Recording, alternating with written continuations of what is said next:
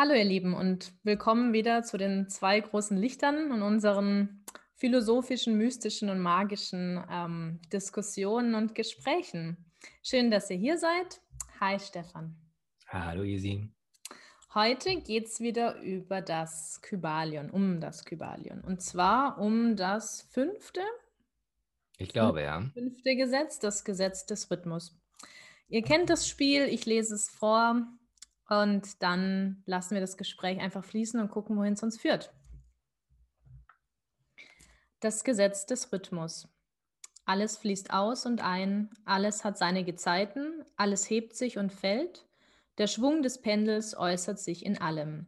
Der Ausschlag des Pendels nach rechts ist das Maß für den Ausschlag nach links, Rhythmus gleicht aus. Dieses Gesetz enthält die Weisheit, dass sich in allem eine Hin- und Herbewegung äußert. Ein und aus, vor und zurück, Ebbe und Flut, Hochzeiten und Tiefzeiten, Geburt und Tod, die Jahreszeiten, ein Hin und Her zwischen den Polen, die wir im vorigen Gesetz der Polarität kennengelernt haben. Die scheinbaren Gegensätze bilden also überall einen fortwährenden Kreislauf. Es gibt immer Aktion und Reaktion, Fortschritt und Rückschritt, Steigen und Fallen in allen Dingen in diesem Universum. Sonnen und Sterne werden geboren und vergehen, Kulturen steigen auf und vergehen wieder, ebenso Ozeane und Berge und natürlich auch in unseren mentalen Zuständen können wir sehen, wie sich gute Zeiten mit schlechten Zeiten abwechseln und nicht selten folgt auf das tiefste Tal die höchste Freude und Euphorie. Die Hermetiker haben gewisse Mittel entdeckt, um durch Formeln, zum Beispiel Mantras und Affirmationen und Methoden diesem Gesetz in sich selbst zu begegnen. Sie wenden das mentale Gesetz der Neutralisation an. Sie haben gelernt, dieses Gesetz für sich zu gebrauchen, anstatt hilflos mitzupendeln. Sie polarisieren sich auf jenen Punkt, auf welchem sie zu ruhen wünschen und neutralisieren die rhythmische Pendelschwingung, welche sie zum anderen Pol tragen will, mit Hilfe ihrer Selbstbeherrschung und ihres Willens. Sie lösen sich sozusagen emotional von diesem Pendel und obwohl es weiter hin und her schwingt und im Leben schlechte Zeiten die guten ablösen werden, und wieder zurück, spielt das dann keine Rolle mehr, weil du dich in deiner Mitte befindest und dir dem ewigen Ablauf dieses Gesetzes bewusst bist. Denn alles ist vergänglich und jedes Gute, aber auch das Schlechte wird vergehen. Ach, das ist sehr schön geschrieben. Dankeschön. Hat mir Mühe gegeben. Ja. ein Weilchen alt. Ähm, ja. Aber immer noch genauso wahr, ne? Also ich meine, es ist sehr interessant. Wir hatten ja gerade ähm, drüber gesprochen, wo wir letztens stehen geblieben waren. Dass es eben für die Hermetiker scheinbar darum geht, diesen, diesen Pendelschwung irgendwo auszuweichen. Also du hast ja gerade Neutralisation bezeichnet in diesem, äh, in, in deinem Text. Ja. Und ich hatte da letztes Mal so ein bisschen angeführt, hm, ich frage mich, ob das, ob das funktioniert, ne? Oder ob das nicht ein bisschen so eine Hybris ist, dass man denkt, ich, ich weiche dem Schwung des Pendels dann aus. Ich will nur noch diese Hochphasen mitnehmen. Und ja, so wie du das gerade vorgelesen hast, scheint das ja doch möglich zu sein. Also wie ist denn da deine Erfahrung so damit? Also meine Erfahrung damit hatte ich ja genau, wir hatten das ja letzte Folge, vorletzte Folge schon gesagt, da wollte ich ein bisschen mehr dazu erzählen. Äh, meine Erfahrung damit ist, dass es funktionieren kann. Hm. Eine, was mir persönlich dabei hilft, ist einfach, ich sage jetzt mal, Lebenserfahrung. So, sage mal, so, so langweilig oder platte, wie das klingt, ist, wenn du einfach öfter und öfter und öfter erlebt hast, dass Herzschmerz kommt, Herzschmerz geht, dann ist es einfach jedes Mal weniger schlimm. Das ist dieses gleiche Pendel und irgendwann guckst du es dir halt einfach an und sagst, ja, es fühlt sich gerade richtig, richtig mies an. Mhm. Aber ich weiß halt, dass es vorbeigehen wird, weil es ist schon dreimal wieder vorbeigegangen. Und jedes Mal habe ich gedacht, ich finde keinen mehr, der so toll ist. Und dann kam doch der nächste tolle um die Ecke. Überall ähm, sind sie. Bitte? Überall sind sie, ne? Überall sind sie. Also, also einfach ist es gar nicht, aber nee, man kann sich dann ja auch in der Mitte finden. Ja, und einfach mal die ganze Zeit aussteigen, zum Beispiel, aus diesem ganzen Dating-Ding. Und dann find, findest du dich auch in der Mitte, weil du dir dann einfach ja, eigentlich genau das, was ich gerade vorgelesen habe. Dann, dann bist du in deiner Mitte, du bist in deiner Kraft, in deinem Willen und du machst eben halt nicht dieses Spielchen mit. Ähm, aber ich, ich, wollte jetzt gar nicht über das Dating reden, ähm, sondern das ist, wie gesagt, der eine Punkt ist, glaube ich, Lebenserfahrung, der dir einfach zeigt, dass dieses Prinzip halt einfach immer, immer, immer wahr ist und dass es niemals nur schlecht bleiben wird und dass es auch leider niemals nur gut bleiben wird. Und mit dieser Lebenserfahrung kommt dann einfach die Akzeptanz, ähm, die dir irgendwo auch im, im tiefsten Sturm oder auf dem höchsten Berg, sage ich jetzt mal, irgendwo in der höchsten Euphorie halt einfach die Ruhe gibt, dass du weißt, dass sich alles ständig ändert. Und was wir letztens auch gesagt hatten, ist dieses This too shall pass. Mhm. Gibt mhm. dir halt, gibt mir halt ähm, in den schweren Zeiten Hoffnung und so das Licht am Ende des Tunnels und das Durchhaltevermögen. Und ähm, in den guten Zeiten gibt es mir eben die Dankbarkeit, von der wir es ja in der Folge vorher jetzt auch gerade hatten, und die Demut, dass ich es einfach genießen kann. Und ich glaube, diese Kombination aus diesem Spruch und diesem wirklich erlebten Wissen von mir, aus, dem, aus der Erfahrung, hilft mir jetzt schon tatsächlich, dass wie es eben, wie ich es da auch beschrieben habe, dieses Pendel schwingt und auch bei mir gibt es gute und schlechte Zeiten, aber ich habe das Gefühl, die sind nicht mehr ganz so drastisch wie Anfang 20, nicht mehr ganz so dramatisch. Ich kann es einfach mit einer inneren Ruhe sehen und eben neutral leer sehen durch meinen inneren mentalen Standpunkt. Hm, ja, das ist interessant. Also das, worüber ich gerade nachgedacht habe, ist, wo man diese Mitte ansiedeln würde wir hatten es in der letzten Folge auch ein bisschen davon, dass eigentlich dieses New Age-Denken, wo sie dich von deinem Ego befreien wollen, dass man das auch sehr, sehr kritisch sehen kann, weil das, was ich ganz, ganz oft beobachte, ist, dass die Menschen irgendwie aus ihrer Mitte gerissen werden. Und ich habe gerade so überlegt, ja, wo würde man denn diese Mitte ansiedeln? Und ist das nicht auf jeden Fall irgendwo in deinem Körper? Also wo willst du denn sonst diese Mitte suchen? Siehst du es in deinem Körper? Eigentlich schon. Beziehungsweise. Ähm, Oder wo in deinem Körper siehst du es, sagen wir es mal so. Ja, grundsätzlich hast du die Willenskraft ja eigentlich beim Solarplexus, ja. Aber das, was ich als, als meine Mitte bezeichnen würde, ist tatsächlich einfach dieses Herzchakra, ja. Tiferet in, die, in der Kabbalah. Also es, es ist nicht ohne Grund so, dass das Herz so wichtig ist, weil das einfach deine Mitte ist, ja. Und du hast ja letztes Mal gesagt. Aus wie Jesus. du siehst auch gerade ein bisschen aus wie Jesus. Ja. ähm, und du hattest ja in der letzten Folge auch gemeint, klar, das dritte Auge ist auch wichtig irgendwo. Und nichtsdestotrotz ähm, sehe ich das nicht als, als die Mitte des Menschen. Also es fühlt sich einfach nicht so an, ja. Das ist hier einfach ein unglaublich guter Prozessor, aber die Mitte scheint schon irgendwo hier zu sein. Oder es ist halt einfach ja, ne, das, was bei deiner Wirbelsäule immer auf und ab fließt. Und ich glaube eben, dass sehr, sehr viele Einflüsse von außen dich eben einfach aus deinem Körper reißen wollen. Ja? Das geschieht ja ganz einfach. Also das ist auch, guck mal, das ist, wenn du, wenn du es jetzt im richtig großen Bild betrachtest, ist das schon das, was mit Kindern passiert, wenn sie zur Schule geschickt werden oder so, ja weil du, du, beachte, du betrachtest dich da automatisch von außen, ja. Und du wirst eigentlich aus deinem Körper irgendwo rausgezwungen, ja. Und ich glaube, diese Mitte, von der die Hermetiker da sprechen, die kann nur irgendwo hier sein, ja. Das ist dieser Punkt, wo du es gewissermaßen neutralisieren kannst. Ich würde vielleicht noch gewissermaßen bei der Akzeptanz ein bisschen widersprechen, weil meine, weißt du, meine Erfahrung ist, ich weiß genau, was du meinst, Lebenserfahrung hilft und so, aber ich weiß auch, dass man Akzeptanz irgendwo nicht erzwingen kann.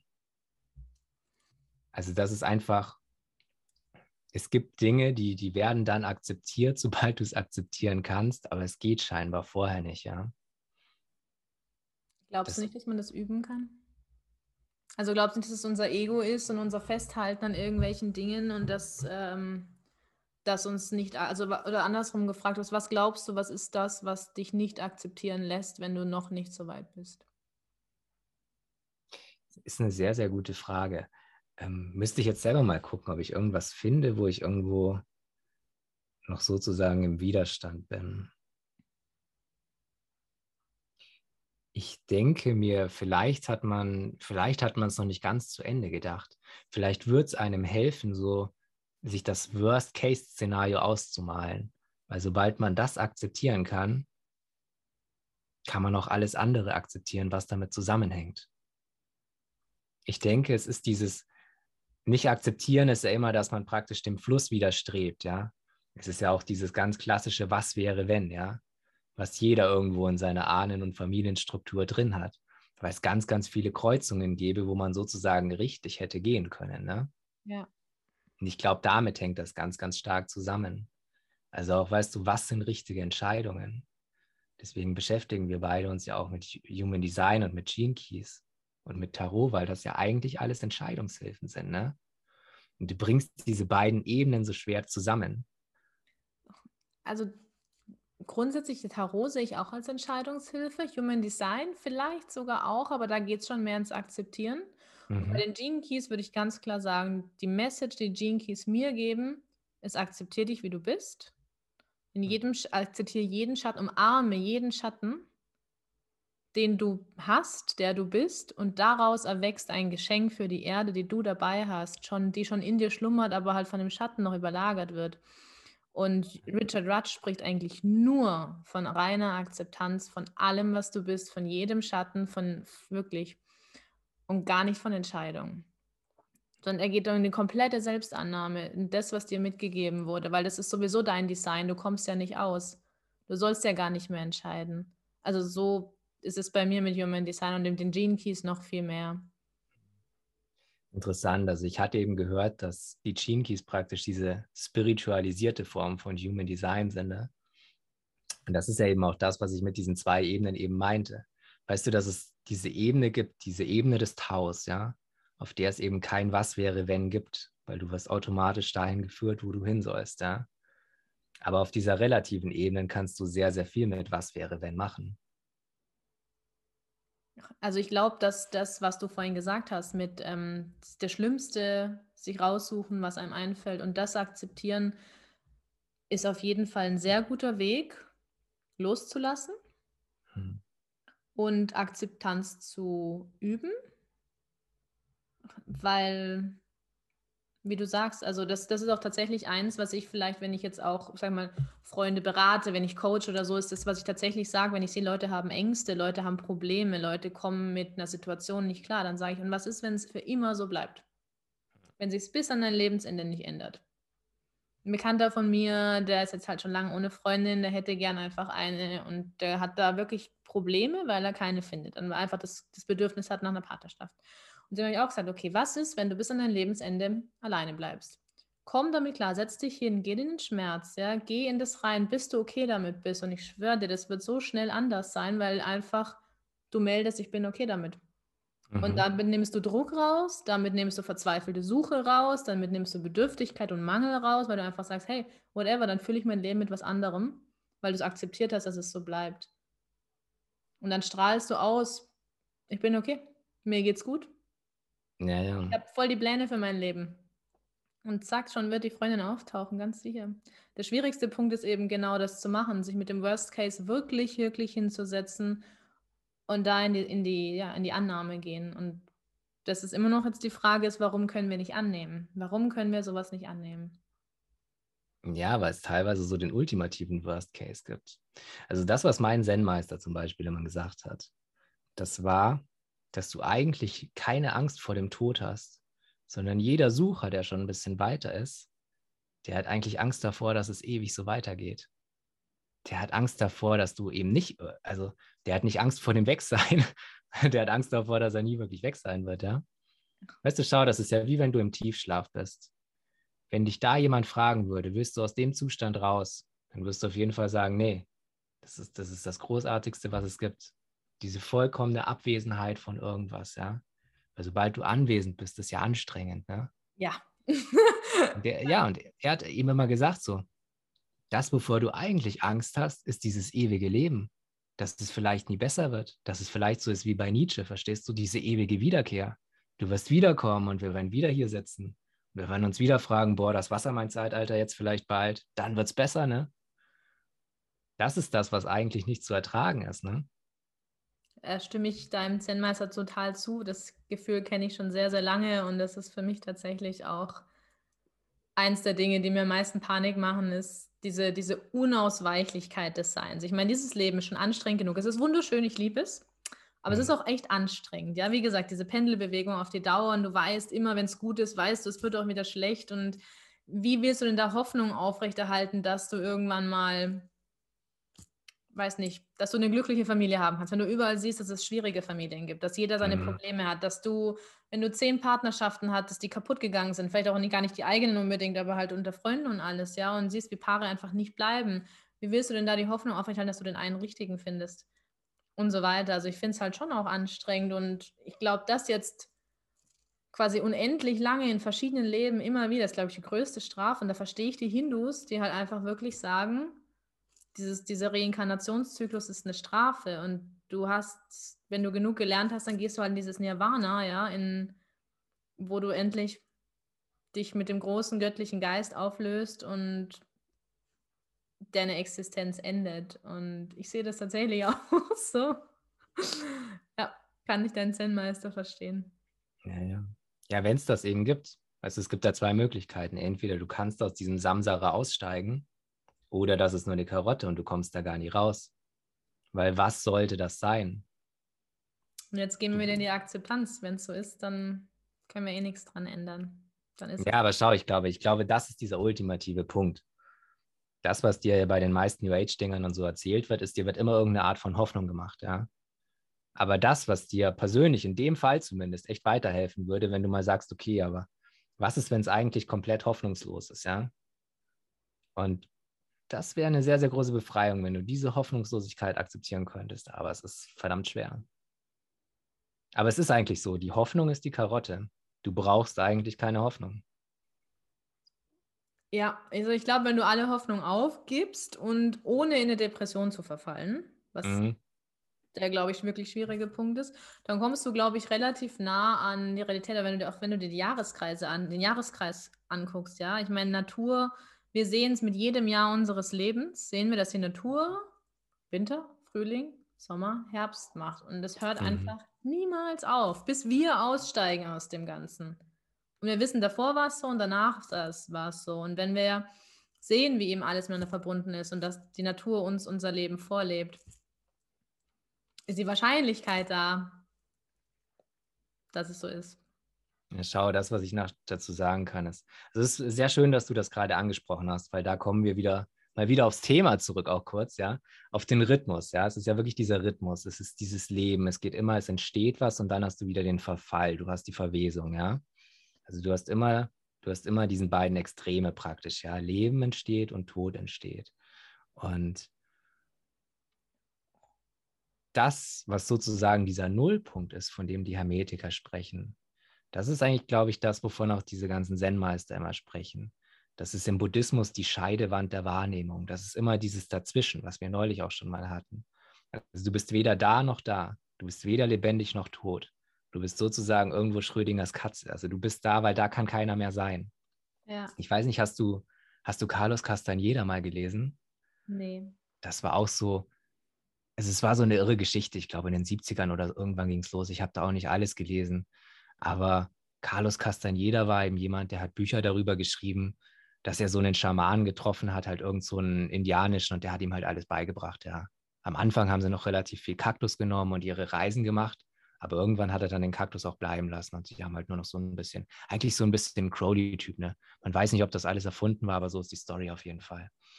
Und bei Carlos Castaneda gab es eben auch immer diese beiden Welten, verstehst du? Es gibt diese naguale Welt, da begegnest du halt diesen ganzen schamanisch krassen Dingen und es gibt diese andere Welt, ja, also diese ganz normale, wo du eigentlich nicht hin willst, wo es dich langweilt, ne?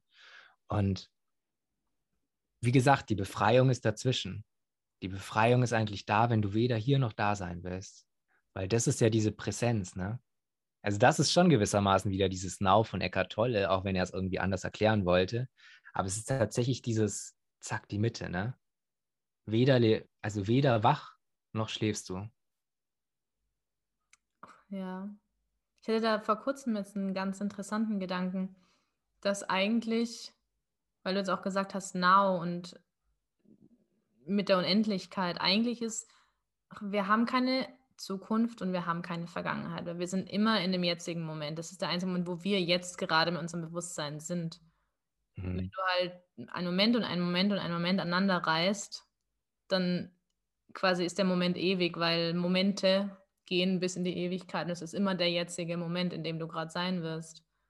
Mhm. Und damit ist also ich weiß nicht, ich habe Eckhart Tolle nie gelesen, vielleicht ist das auch genau das, was er sagt. Aber das, das fand ich sehr, ähm, das war, das war tatsächlich ein Schritt auch in, in diese Richtung, weil vielleicht brauchst du gar nicht so weit gehen und einfach sagen, es gibt Reinkarnation über Reinkarnation. Vielleicht reicht, also wir haben ja letztendlich in, den, in diesen einzelnen Momenten innerhalb dieses Lebens auch ständige Reinkarnationen, weil wir in jedem Moment mhm. quasi neu, unser Bewusstsein quasi im nächsten Moment geht und das ist unendlich, bis unser Bewusstsein eben oder unser Ego oder was auch immer das ist, was das Bewusstsein auf der Zeitachse wahrnimmt, endet, sind wir im jetzigen Moment gefangen. Mhm. Das fühlt sich ganz schön unausweichlich an. Und ganz schön also. eingesperrt. Und ich bin nicht gerne eingesperrt. Ja, ja. Weißt du, du bist nicht gerne eingesperrt, aber das ist eigentlich so ein bisschen das, was ich jetzt sagen wollte. Das Ding ist, ähm, vielleicht frage ich dich vorher, äh, vorher mal, was war eigentlich deine intensivste Erfahrung der Gegenwart? Also hast du die Gegenwart mal so richtig krass wahrgenommen? Wenn du weißt, was ich meine. Ähm, mir fallen jetzt verschiedene Sachen ein. Also mit, wenn du mit Gegenwart das Leben meinst, dann wäre es bei mir eben, wie gesagt, das Fallschirmspringen. Ja, ja, ich meine schon sowas. Also schau, ich will ein bisschen darauf hinaus. Wenn man in sehr tiefe Meditatu meditative Zustände kommt, ja, ähm, dann merkt man, dass die Gegenwart eigentlich was, was Rohrendes ist. Es ist wirklich so, in der Gegenwart hast du eigentlich ja alles drin. Das ist wie so diese Kraft der Sonne. Das ist fast, wenn du die Gegenwart intensiv wahrnimmst, dann ist es wirklich so, als würdest du direkt mittags in die Sonne schauen weil du plötzlich merkst, wie intensiv alles ist. Ja, das meine ich damit. Ja, also da würde ich zwei Beispiele nennen. Das eine ist einfach, wenn du, sag mal, Pflanzenmedizin benutzt ja. ähm, und du spürst, dass du plötzlich ein anderes Zeitempfinden hast und die eine Minute sich halt anfühlt wie fünf Minuten und du aber auch gefühlt so viel gemacht hast in der einen Minute oder in ja, den fünf ja. Minuten wirklich so viel reingepasst hat plötzlich, wie sonst in zehn Minuten reinpassen. Aber du hast so viel verschiedene Dinge erlebt. Du warst in dem Zimmer und dem Zimmer und hast das und das und das gemacht und sind nur fünf Minuten um. Und du denkst, es muss mindestens eine halbe Stunde gewesen sein bei, den, bei der Menge an Dingen, die ich gemacht habe. Äh, das fände ich immer sehr wieder sehr faszinierend. Und äh, das zweite ist, wie gesagt, Fallschirmspringen, wo das Gleiche passiert.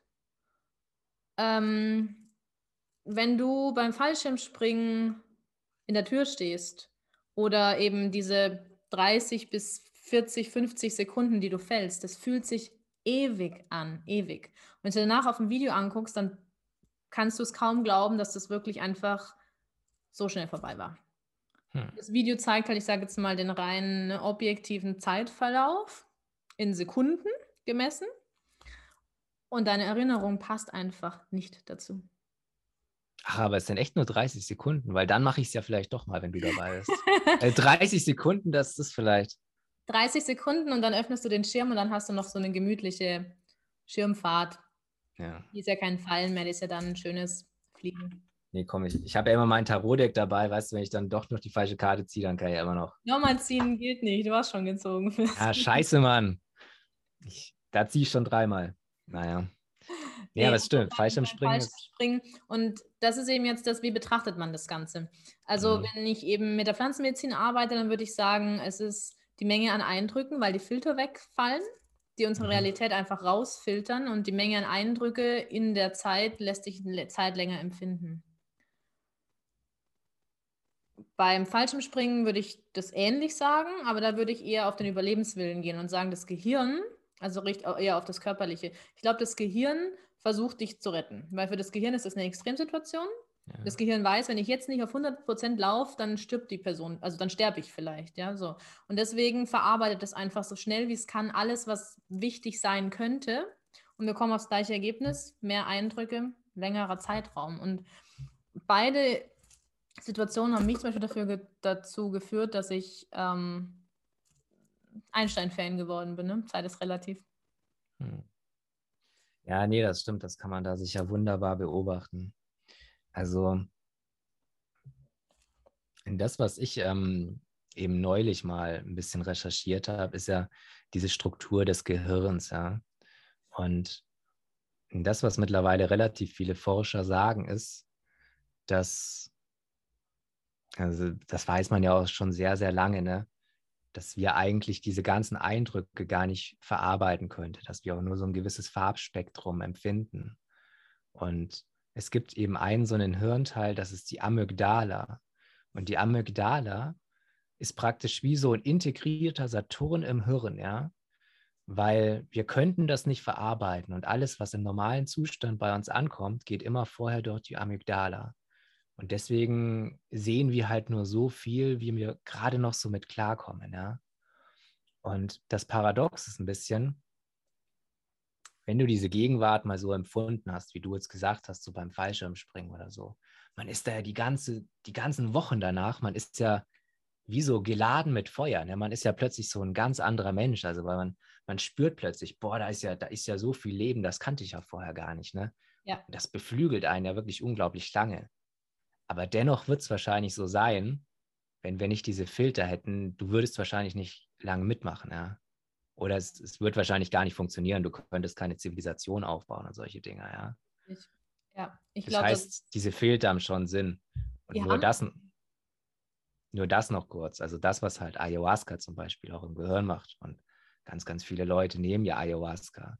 Ist eigentlich, dass Ayahuasca dich verarscht. Also Ayahuasca nimmt nur die Filter weg und es sagt deinem Körper praktisch, dass du tot bist. Das ist wirklich letztendlich das. Na gut, klar, DMT, ne? Man weiß ja, dass DMT ein körpereigenes Hormon ist, was Mhm.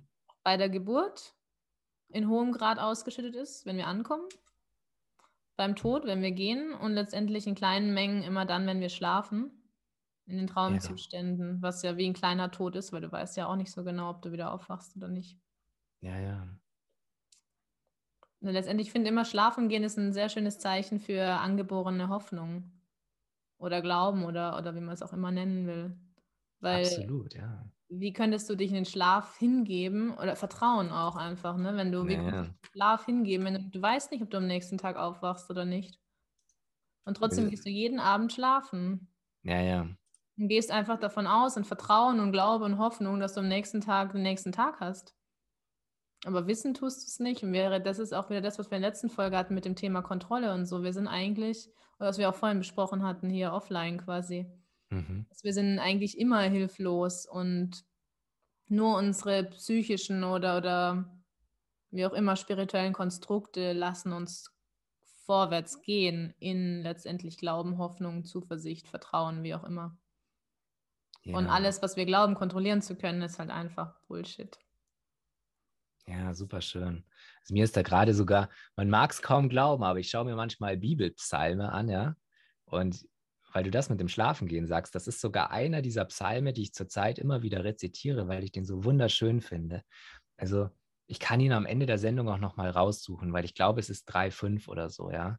Aber auf Deutsch ist der Psalm, also weil ich mache es ja immer in Hebräisch, ähm, Oh, im, En- im Endeffekt so, ich legte mich halt, also ich setzte mich nieder und legte mich schlafen, doch ähm, ich erwachte wieder, weil der Lord mich sozusagen erhielt, ja, weil Gott mich beschützte. Und das ist, das ist wirklich dieses Schlafengehen, das stimmt schon. Es gibt ja auch, ich habe schon von ganz vielen Leuten gehört, die haben Angst vor dem Schlafen, ja, weil es ist tatsächlich so, klar, es könnte sein, du erwachst nicht wieder, ja. Das ist Mhm. schon immer ein bisschen dieses Risiko. Ja, hatte ich früher tatsächlich auch. Also ich hatte nie Angst vorm Schlafen, weil ich träume immer sehr intensiv und ich freue mich auf die Nacht genauso auf den Tag, weil es ist immer ziemlich viel Mhm. los. Ähm, aber ich hatte so hin und wieder so Momente, wo du eben nicht erst im Traum verschwindest und dann einschläfst, sondern wo du wirklich merkst, wie dein Bewusstsein so langsam aus verschwindet aus dem Körper. Mhm. Das hat mir richtig viel Angst gemacht. Das hatte ich selten, aber ich hatte es und es hat mich immer wieder so zurückgeschossen, dass ich wieder hellwach war, was ich dann gar nicht wollte, weil ich wollte ja schlafen.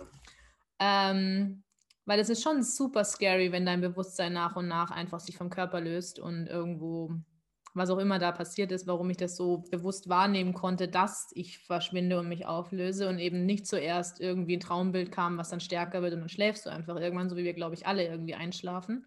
Oder wie ich Ja. normalerweise einschlafe, sondern dass ich das so bewusst wahrnehmen konnte.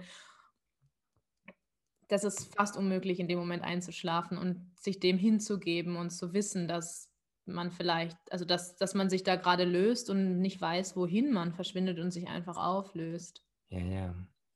Ja, ich denke schon, dass, dass wir wahrscheinlich auch noch einen zweiten Mittelpunkt haben, der halt dann mit unserer K-Seele oder so wird man es in Ägypten bezeichnen. Also Ja. der halt nicht mit diesem Körper verbunden ist. Aber es ist schon so, dass du normalerweise ja hier deinen Mittelpunkt hast. Und wenn du den verlierst, dann, dann macht das Angst, ja. Also letztendlich, das, was der Golden Dawn Scrying in the Spirit Vision nennt, ja. Also halt irgendwie diese Vision in Astralreisen, sagt man auf Deutsch, ja. Eigentlich ist Astralreisen gar nicht so, so ein Hexenwerk, wie die meisten denken. Astralreisen tust du eigentlich schon in dem Moment, in dem du sagst, ich gehe jetzt mit meinem Bewusstsein da oben ins Eck und schaue mich von da an, ja. Also Astralreisen ist einfach nur, ich gehe irgendwo anders hin, ich gehe aus meinem Körper hier raus, ja. Und klar, in Träumen mag das dann so ein bisschen krasser sein, aber letztendlich ist Astralreisen einfach, du guckst dich von außen an. Kannst du dich von außen angucken? Kannst du das nicht? Nee. Also, wenn ich die Augen zu und mir Situationen vorstelle, die noch nicht passiert ist, quasi irgendwie visualisiere, sondern sehe ich mich immer von außen, weil ich es ja nicht erlebt habe. Also kann ich mit meiner Mitte mir das nicht vorstellen, wie, dass ich das bin. Das ist wieder das Gegenteil dann. Aber also ich kann jetzt nicht einfach, also ich habe lange geübt, mein, mein Bewusstsein eben ins Kronenchakra überhaupt so einen Zentimeter von meinem Kopf rauszukriegen. Das ist super anstrengend für mich. Okay. Ähm, also mir fällt es schwer. Das ist interessant. Eigentlich hast du eine Sonne im achten Haus. Das heißt, du müsstest eigentlich schon, na gut, ich sag mal, du müsstest sehr, sehr gut Dinge in dich hineinrufen können. Ähm, ja, hinein, ja. ja, hinaus, nein. Naja. Nee, aber eigentlich ist es auch eine Fähigkeit, die ist eigentlich sehr, sehr anstrengend, wenn man es kann. Also, weil eigentlich willst du hier sein, verstehst du? Du willst eigentlich gar nicht raus. Du möchtest eigentlich, ist es sehr, sehr viel sicherer und angenehmer, wenn du sagst, ich, ich settle mich hier richtig, ja, ich gehe richtig eher in meinen Körper rein. Das ist ja auch das Ganze, was Human Design sagt, dass es eigentlich eher darum geht, dass hier werden eigentlich die wichtigen Entscheidungen getroffen und daher du die ganze Zeit hier warst, triffst du schlechte Entscheidungen, ob jetzt am Finanzmarkt oder in der Liebe, ja. Und eigentlich geht es darum, hier immer mehr reinzukommen. Und weißt du, das, was auch die Medien machen und so, eigentlich ist das alles ein Prozess, das reißt dich da raus. Das heißt, ich würde eigentlich gar nicht sagen, dass es, das ist schlecht, wenn man das jetzt irgendwie nicht kann. Aber ich finde trotzdem die Unterschiede interessant. Also bei mir fällt das jetzt beispielsweise relativ einfach. Aber ich habe auch ein, zwei Freunde, die sind auch richtig ich sag mal einfach spirituell unterwegs, ja. Auch irgendwie solche Esoteriker und Verschwörungstheoretiker und was nicht alles. Und die sagen, sie können nicht visualisieren. Das finde ich total krass, weil. Kann ich auch nicht und ähm, also fällt mir super schwer. Und ähm, deswegen arbeite ich viel mit Worten, also mit ausgesprochenem Wort und mit Willen und mit eben genau hier oben hm. ähm, im dritten Auge. Und wir hatten das, ich war beim Hexenkessel, wo Reicher und Stark da waren. Oh ja. Und Grüße gehen raus. Unbekannterweise, aber ich mag's. Genau, ja, ich auch sehr. Und es war super schön, mit den beiden auch tatsächlich mal die wirklich persönlich sozusagen zu erleben. Hm. Und ich weiß nicht mehr, einer von beiden hat auch A-Fantasie, heißt es. Und hat dann auch kurz darüber gesprochen. Und ich hatte dann eben auch nachgefragt, weil ich sage, ich kenne das von mir auch, ähm, dass ich Schwierigkeiten habe mit Visualisieren. Also hm. es geht nicht nie und ich glaube, bei ihm ist es sogar ganz extrem, er kann das einfach gar nicht. Und er sagt, es gibt verschiedene Ebenen. Also man sieht nicht immer diesen bunten Film hier vorne, sondern manchmal ist es auch eher so hier hin, hinterm Kopf irgendwo. Das ist immer noch ein Visualisieren. Ähm, aber es gibt das Thema Aphantasie und das ist wohl weiter verbreitet, als man glaubt. Kann hm. ich mir vorstellen, dass deine Freunde da eventuell Probleme haben. Ja, ist Frage, schon interessant. Ne, Frage ist, wie gehst du dann ins Manifestieren, wie gehst du ins Intention setzen, wie gehst du mit der Magie um? Weil gerade viele neue Systeme, gerade der ganze schamanistische Bereich, der jetzt die letzten Jahre kam, mhm. ähm, geht ja nur noch ums Visualisieren und um Traumreisen und Krafttiere finden und lauter so Sachen, die ja alle so, so in der Fantasie stattfinden letztendlich irgendwie. Ja, ja. Oder die Fantasie als Mittel gebrauchen, als Reisemittel gebrauchen. Ja, ja. Ähm, und da fallen wir natürlich raus. Hm. Und da passt zum Beispiel, also das Beispiel von denen war dann die zeremonielle Magie zu gehen, wo du ja unser King bist von uns beiden. Ähm, und sich damit mehr zu beschäftigen, weil da musst du einfach nur wiederholen, wiederholen, wiederholen, bis du in den Trance, Trance kommst, musst aber halt einfach dir gar nichts vorstellen können. Ja. Er hat gesagt, gerade für solche Leute ist entweder Körperarbeit sehr gut, also mit dem Körper und mit den Energien zu arbeiten und zu spüren, wie kann man die Energien durch den Körper, durch Qigong oder irgendwas einfach lernen, zu benutzen, Körperarbeit, oder tatsächlich eben mit Worten arbeiten. Worte sind ja auch letztendlich ne, ausgesprochene Gedanken und damit auch wieder Manifestationen, ähm, durch Willenskraft und Gedanken und Worte zu benutzen oder dann eben in die zeremonielle Magie zu gehen. Ja, sehr, sehr spannend, was du da ausführst. Aber nur damit ich es mir kurz vorstellen kann. Also wenn ich jetzt sage, stell dir einen Bergkristall vor, dann kannst du dir keinen Bergkristall vorstellen. Ich sehe schwarzes Flimmern, wie wenn am Fernseher kein Programm eingeschaltet ist. Und das sehe ich immer. Und okay. je, je, näher mir Dinge ins Herz gehen, also zum Beispiel gerade Gesichter von geliebten Menschen. Zero. Mhm. Zero.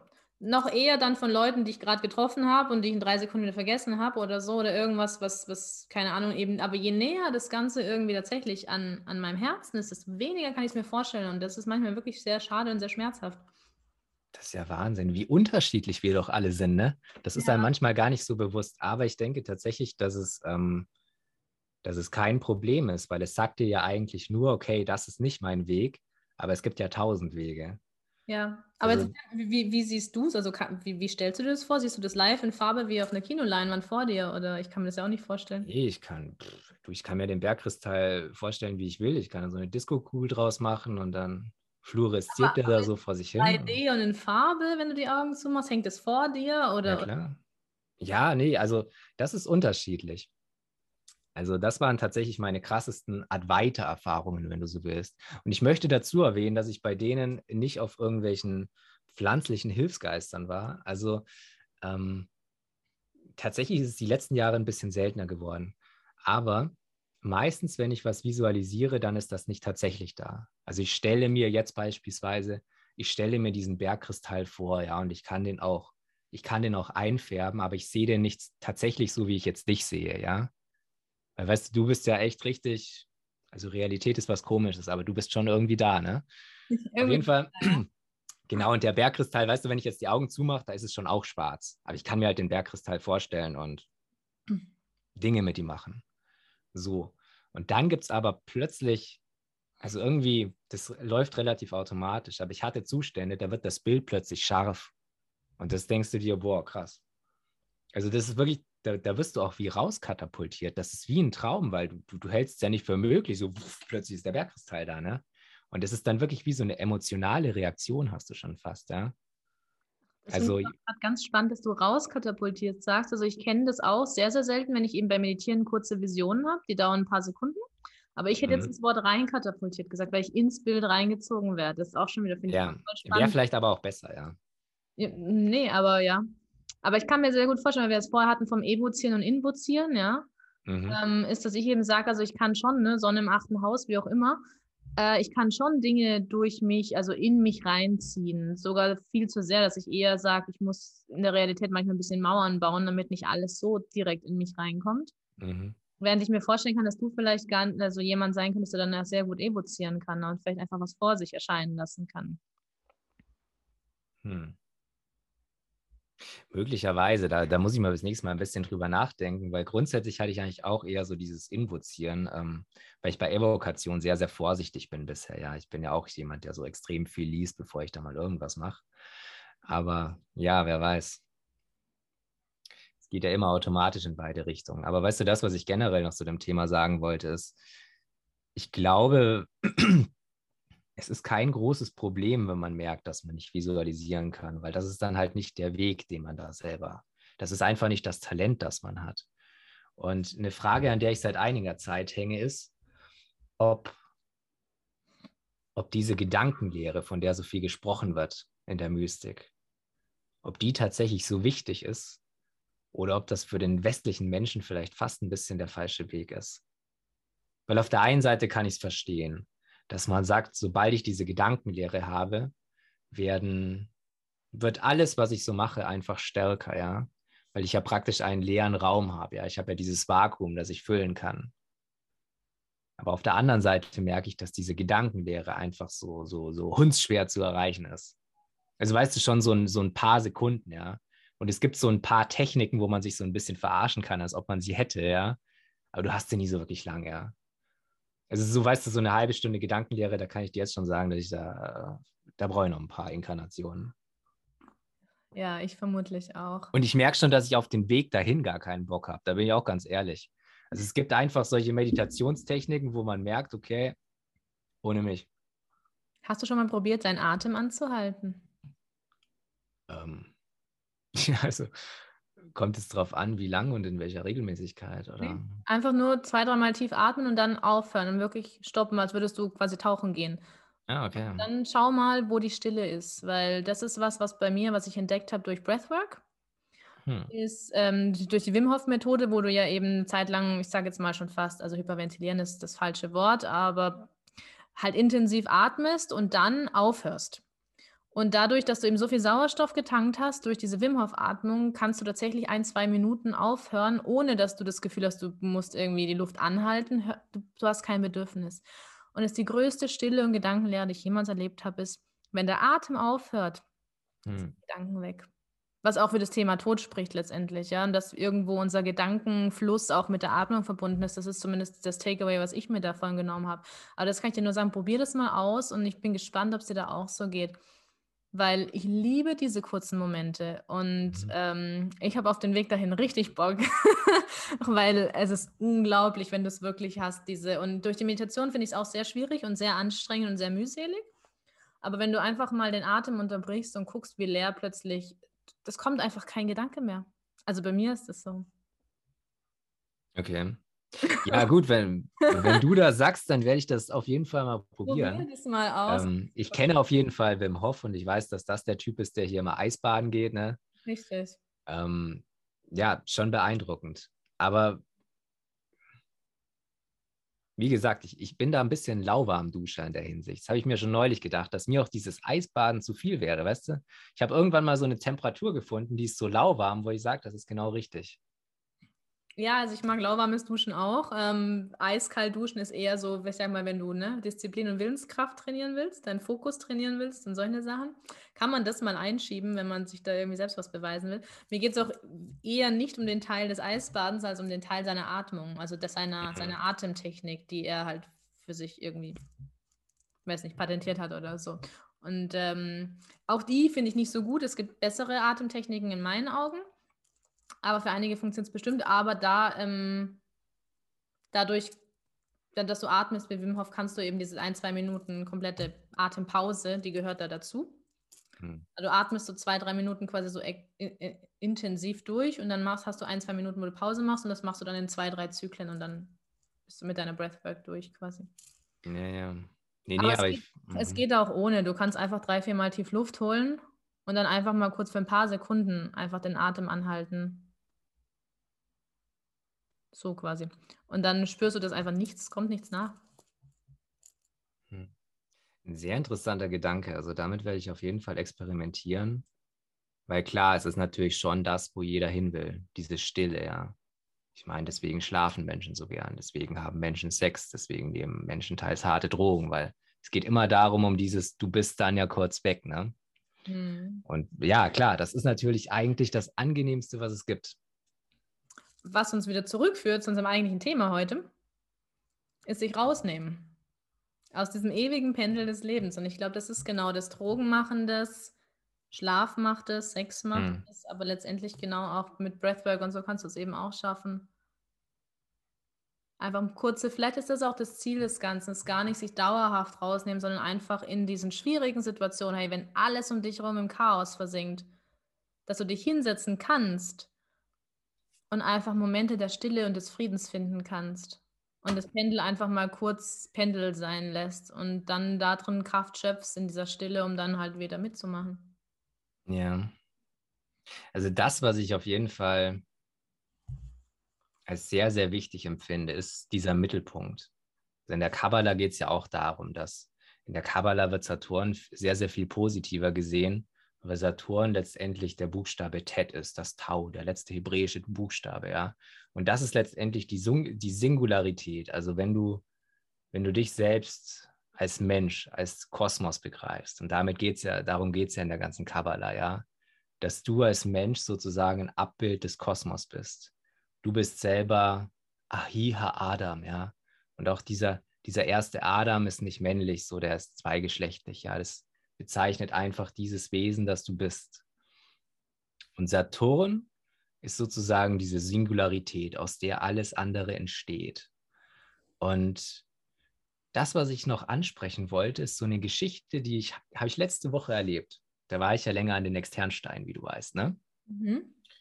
Und Leute, die auch schon länger an den Externsteinen rumhingen, wissen, dass da da hingen sehr, sehr viele skurrile Gestalten rum, sage ich jetzt mal, ja. Und es war echt eine wunderschöne Zeit. Da sind ganz, ganz viele Hexenkreise und äh, ist, ein, ist ein magischer Ort, ja. Aber ähm, wenn man selber sehr, sehr viel im Wald rumhängt, dann begegnen einem auch sehr, sehr viele Leute. Also, das ist jetzt zu meiner Erfahrung. Bin gespannt, was du dazu sagst. Aber mir sind sehr, sehr viele Leute begegnet, die irgendwie mit jedem Baum sprechen wollen, die so richtig ungeordnet wirken. Weißt du, die, die gehen da, also jetzt bei den Externstein wieder, da war so einer, der hat dann, wollte auch mit mir über Corona reden und dann ist er wieder dahinter und dahinter. Und ich habe das selber in der Gegend gemerkt, dass es ganz, ganz viele Impulse gibt. Und so ist es ja selber, wenn du, wenn du dich öffnest, ja, wenn du sensibler wirst. Das ist eine Erfahrung, die ganz, ganz viele haben.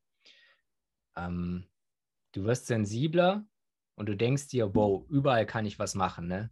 Und im Wald ist das dann natürlich stärker und an solchen Kraftorten ist es noch stärker. Also gerade an den Externsteinen, da sind so viele krasse Bäume und Kreise, du weißt gar nicht, wo du zuerst hingehen sollst. Aber immer wenn ich dann diese Leute sehe, wo ich mir denke, das, das wirkt irgendwie total konfus mittlerweile, dann denke ich mir so, das kann es irgendwie auch nicht sein, weißt du? Das mag ja sein, dass du irgendwelche Waldgeister und so siehst, aber das, was du in der Kabbala dann sagen würdest, ist, wenn du wieder diesen Baum des Lebens hast, ja, dann weißt du, hier oben ist die Krone, da unten ist die Erde und dazwischen ist halt das ganze andere Zeug. Und die Sphäre, die über der Erde ist, ist der Mond. Und das nennst du das Astralreich.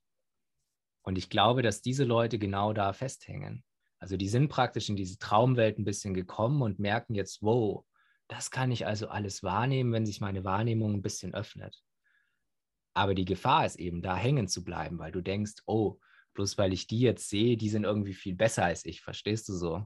Und du schätzt dich gar nicht mehr selbst als Mensch. Was du aber wissen musst, ist, dass du als Mensch eigentlich einen sehr, sehr hohen Stand hast. Und diese Dinge, die du vielleicht wahrnimmst, das können auch nur irgendwie, die wollen dich vielleicht genauso verarschen, verstehst du? Die sind nicht besser als irgendwelche anderen Menschen. Und das, worauf der Golden Dawn eben sehr oft hingewiesen hat und auch Crowley ist, dass diese Mond- und Merkursphären, und das sind die ersten, in die du gerätst, sobald du dich ein bisschen öffnest, dass die gefährlich sind, weil da kannst du ganz, ganz leicht hängen bleiben. Weil da nimmst du eben dann das erste Mal mehr wahr und denkst, wow, dieses krasse Zeug. Aber es ist unglaublich verlockend, deine Mitte sozusagen zu verlieren, ja. Zu vergessen, dass du eigentlich, du wirst eigentlich weiter nach oben, verstehst du? Du willst diese Möglichkeiten haben und es ist irgendwie der Weg. Mhm. Aber du willst eigentlich schon souverän bleiben. Mond wäre quasi das Unterbewusste, das Andersartige, Traumartige, ne? Und was wäre mhm. wär die Merkursphäre? Das ist alles, was du mit dem Verstand machen kannst, einfach. Also das Philosophische, sich in dem Philosophischen verlieren, in Theorien, in Konzepten und so Sachen. Genau. Spannend. Ja. Auch nett. Wenn ich mir dann mal, wenn ich mir mal ehrlich knallhart mich selber angucke, würde ich sagen, ich habe mich letzten Jahre vor allem in der Merkursphäre verloren. Hänge da immer noch sehr stark fest und öffne mich jetzt gerade so die letzten drei Jahre sowas für den Mond und versuche gerade den Merkur ein bisschen loszulassen, dass ich mehr in dem Mond sein kann, sozusagen. Aber also wenn du, wenn du Merkur aus, wenn du Merkur ausgleichen willst, dann brauchst du Venus. Das Feminine dann auch, ja. Ja, das ist, passt aber ganz gut, weil ich dann eben seit den letzten zwei Jahren ja auch zu den Göttinnen gefunden habe, zu der Arbeit mit den weiblichen Archetypen, mit den Göttinnen, mit Isis vor allem und so. Das wäre dann eigentlich genau das Richtige. Also das, was du brauchst, um Verstand auszugleichen, ist immer Gefühl eigentlich. Ja, genau. Also, weil wenn du Merkur versuchst mit Mond auszugleichen, dann dann nee, hast du Verstand und das, also. Nicht ausgleichen. Ich meine nur, wenn ich, wenn ich mir das so überlege, wie mein Lebensverlauf und mein, mein Pfad quasi, mein Weg die letzten mhm. Jahre, war ich sehr früh schon im Merkur gefangen und bin das bis heute und die letzten drei Jahre komme ich mehr in den Mond. Dass ich einfach mehr wahrnehme von der anderen Seite und, und eben, aber das ist wahrscheinlich überhaupt erst möglich geworden, dadurch, dass ich der Venus mehr, mehr Raum gegeben habe, wie du jetzt sagst. Ich denke also auch, ja. Spannend. Ja, aber um deine Frage zu beantworten, also ich finde es halt gerade als Hexe, ja, oder Schamane, wobei ich jetzt einfach mal beides ganz frech in einen Topf werfe, ist es halt, oder heißt ja auch Zaunreiter. Es geht, glaube ich, darum, die Mitte zu halten, dass du in beiden Welten sein kannst, ja. Dass du dich nicht, dass du nicht auf die eine Seite des Zauns runterfällst und eben dich nur noch im Mond, äh, in der Mondsphäre oder auf, in der Anderswelt aufhältst, bei den Geistern, keine Ahnung. Und dass du genauso, wie du diesen Zugang hast, auf diesem Zaun entlang spazierst und halt auf der anderen Seite in unserer Realität auch noch fähig bist zu leben und zu agieren und eben die Kommunikation zwischen den beiden Seiten halten kannst und das mit in diese Welt bringen kannst, was du da drüben findest. Und ich glaube, die Leute, von denen du sprichst, sind auf einer Seite des Zauns halt runtergefallen. Auf jeden Fall. Also ich habe halt einfach das Gefühl, dass die sehr, sehr beeindruckt sind von dem, was sie da sehen, ja. Ist ja Und auch. Dann ist die Gefahr eigentlich sehr, sehr groß, dass es dich reinzieht. Ja. Und klar, wir können ja beide so gut drüber reden, weil natürlich diese Erfahrung machst du. Das ist ja dasselbe, wie, wie wir bei der Meditation hatten, ja du merkst, es gibt was anderes als dein Ego und automatisch baust du dir dann erstmal dieses spirituelle Ego auf, bis du checkst, dass es das auch nicht ist, ja.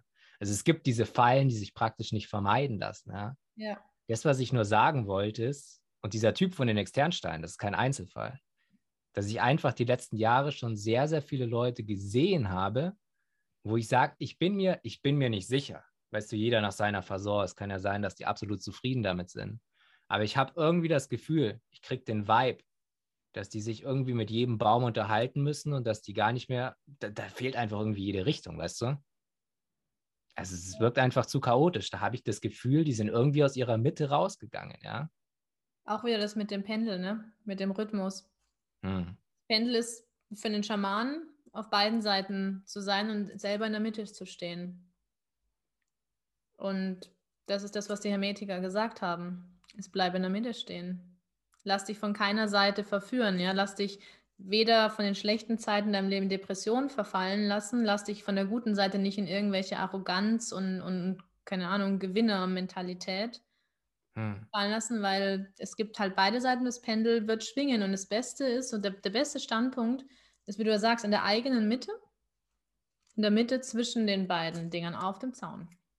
Und ich glaube, wir Hexen, Magier, wie auch immer, ich glaube, unsere Aufgabe ist es, das zu lernen, zu können und diese Balance mhm. zu halten. Und damit sind wir den Hermetikern ja eigentlich relativ nah. Nee, eigentlich kannst du es auch Hermetiker nennen. Ja. Deswegen hat Crowley immer Magic gesagt und das noch mit so einem K zu schreiben, um sie wenigstens was so ein bisschen abzuheben, dass es nicht gar so dämlich klingt. Nee, aber es ist schon so. Und ähm, das ist aber super, was du gerade gesagt hast, weil genau so ist es. Weil wir sind ja eigentlich auch beide Mystiker, ja. Also wir kommen ja eigentlich auch von diesem totalen Weg der Hingabe, mhm. haben dann aber irgendwann gemerkt, dass uns das andere auch interessiert. Und ich finde, umso länger du auf diesem Weg bist, jeder jetzt auf seine Art und Weise, dann merkst du eigentlich erst, was das eigentliche Ziel ist. Dass es wirklich dasselbe ist. Du merkst, ach, das alles kann ich machen, aber meine Herausforderung bei der ganzen Sache ist, dass ich es dass nicht missbrauche, dass ich so wenig drüber rede wie möglich und dass ich, dass ich eigentlich keinen Vorteil davon habe, beziehungsweise dass ich merke, selbst wenn ich den Vorteil habe, bringt es mir auch nichts. Also es ist so ein anderer Weg praktisch, ja. Die Balance nicht verlieren. Fels in der Brandung sein, der einfach stehen bleibt, egal was drumherum passiert. Hm. Ja, genau das. Ja, jetzt gucken wir mal. Ähm, fällt uns noch was zum Rhythmus ein? Ich kann, ich kann mal gucken, aber ich glaube, ich bin soweit auch durch. Ich glaube auch, dass wir über alles gesprochen haben. Sind ich wollte. Weit abgeschweift, aber das tun wir ja immer. Ja, ja. Ich wollte doch diesen einen Psalm noch vorlesen, eigentlich, gell? Ja, du wolltest den Psalm zum Schlafen gehen noch vorlesen. Ja, ja, warte mal. Ähm, ich gucke, dass ich ihn ja habe. Ähm, du darfst ihn auch auf Hebräisch sagen, das würde ich wahnsinnig gern mal hören. Nee, nee, deswegen suche ich den ja raus weil das eigentlich, ähm, weil der auch auf Hebräisch schöner ist. Warte, ich muss ihn hier suchen, aber ich kann in der Zeit noch ein bisschen was erzählen. Also grundsätzlich das, was wir euch sagen wollten mit der Folge, ist eigentlich einfach, dass, ähm, dass die Intelligenz in eurem Körper ist, sozusagen. Ja? Das ist tatsächlich so. Und ich glaube auch, dass damit ähm, auch Körperbewusstsein auch wichtig ist. Und ich hatte da letztens eine interessante Diskussion mit einer Freundin von mir, einer Bekannten, ähm, die gesagt hat, dass spirituelles Weiterkommen nicht möglich ist, ohne den Körper einzubinden. Ja. Und ich habe zuerst gesagt, nein. Mein Buddhismus sagt nein. Die Buddhisten sitzen den ganzen Tag, ignorieren ihren Körper, machen die Augen zu und verschwinden irgendwo anders. Ja, ja. Dann hat sie gesagt, ja, aber. Und dann ist mir eingefallen, dass ähm, auf Englisch, ich habe ja das, das buddhistische Retreat auf Englisch durchgemacht. Und auf Englisch spricht man von einem Air- oder Breath-Body. Also von Hm. deinem Atemkörper, weil das Vipassana-Meditation ist ja eine Atemmeditation auch, in der du dich quasi auf deinen Atem konzentrierst und dem Atem folgst und deinen ganzen Fokus auf diesen Atem lenkst und dadurch halt in diesen krassen Fokustunnel kommst, wo dann eben eine Trance oder eine Meditation entsteht. Ja. Und das Ding heißt Breath Body, also quasi Atemkörper. Und dann ist mir, haben wir gedacht, ja, okay, gut, vielleicht ist der Atem wirklich einfach, vielleicht ist Körper größer zu sehen als unser, unser fleischlicher Körper. Ja. Und dann ist Intelligenz sicherlich auch im Körper, in einem dieser Körper, die wir haben. Aber gibt es dann also schon buddhistische Lehren, die den Körper auch ernst nehmen? Weil die meisten buddhistischen Lehren, die ich auch, die ich kenne, sind auch so, dass sie das eher ablehnen. Habe ich auch gedacht. Sie hat mir einen Artikel gezeigt, den ähm, habe ich jetzt leider gerade nicht da, wo auch wirklich steht, dass Körperbewusstsein in dem Sinne schon da ist. Hm. Ja. Bei, Ja, spannend. Gucken bei, ich glaube, buddhismus-aktuell.de oder sowas. Gibt es einen Artikel über Körperbewusstsein, Buddhismus, ja. Ja, super. Nee, darüber können wir auch mal reden, wenn wir hier mit dem Kybalion durch sind. Das Jetzt, machen wir. ich habe ich hab den Psalm gefunden, Du ne? hast den Psalm gefunden. Dann lass uns zum gloriosen Abschluss den Psalm hören. Einmal auf Also. Deutsch und einmal auf Hebräisch. Ja, genau. Also, der, es ist sogar der Psalm 3,5, ja. Und hier in der King James Version zunächst. I lay down and slept. I awoke, for Adonai sustained me.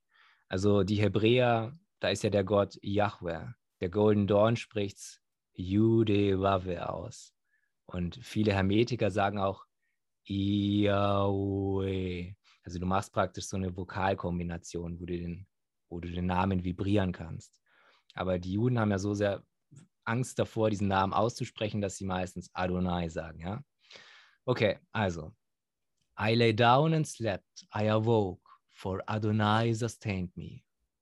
Und in Hebräisch, Ani zakapti, vaisana, hekisoti ki.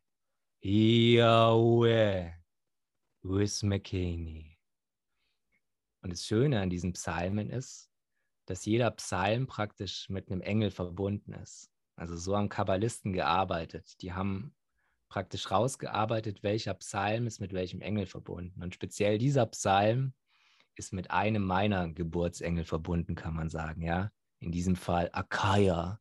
Das ist der Engel des 20. Aprils. Und ähm, das Schöne an diesem Psalm ist auch noch, dass es halt so gut zu diesem Stierding passt, ja, weil I lay down und slept. Ich legte mich hin und schlief. Und ja, weiß nicht, es gibt mir ein gutes Gefühl. Und wenn ihr mal was Interessantes machen wollt, dann kann ich euch auf jeden Fall empfehlen. Ähm, Easy, bist du noch da? Dein Bild ist gerade irgendwie.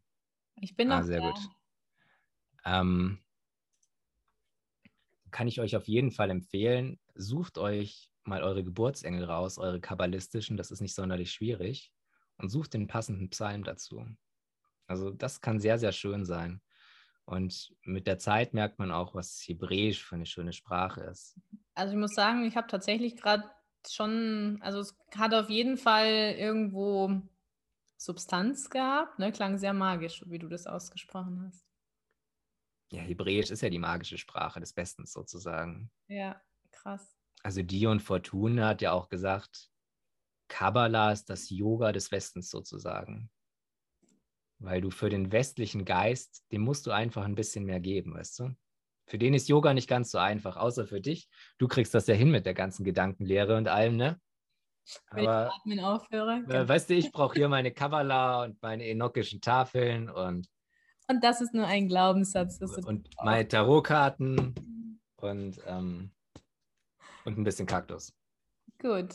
Na, dann wünsche ich dir viel Spaß mit all diesen Dingen. ja, danke, habe ich. Und dann würde ich sagen, beenden wir das an dieser Stelle. Hm. War wieder sehr schön. Danke euch allen fürs Zuhören und dabei bleiben. Ich hoffe, es war für euch auch spannend wie für uns. Für uns ist es ja auch immer wieder sehr spannend, vom anderen auch einfach so viel zu erfahren. Und all die Themen haben wir so noch nicht besprochen. Und ja, schaltet auch beim nächsten Mal wieder ein. Und dann besprechen wir das sechste. Ja, genau, das sechste Gesetz. Da geht es dann um, um Ursache und Wirkung, ne? Karma. Und, ja, ja, Karma, ne? Das wird auch wieder spannend. Das wird Alles super spannend. Ja, ihr Lieben. In diesem Sinne, macht's gut, bleibt gesund und bis zum nächsten Mal. Genau, bis zum nächsten Mal, Leute. Und ja, wie gesagt, ihr könnt uns ja auf Instagram schreiben. Wenn ihr eine schnelle Antwort wollt, dann besser in Easy. Und wenn es auch drei Wochen dauern darf, dann. An den Stier. Richtig. Das ist tatsächlich eine gute Idee, genau. Wenn ihr auch Feedback habt, wenn ihr Anregungen habt, wenn ihr Wünsche habt, vielleicht auch über irgendwelche Themen, die wir behandeln sollen, schreibt uns einfach an. Wenn wir mit dem Kybalien durch sind, sind wir offen für Anregungen und dann lassen wir uns was einfallen, wie wir euch da auch mit einbringen können. Ne? Klingt doch gut. So sieht's aus. Alles klar, Lieben. Macht's gut. Bis dann. Ciao, ciao.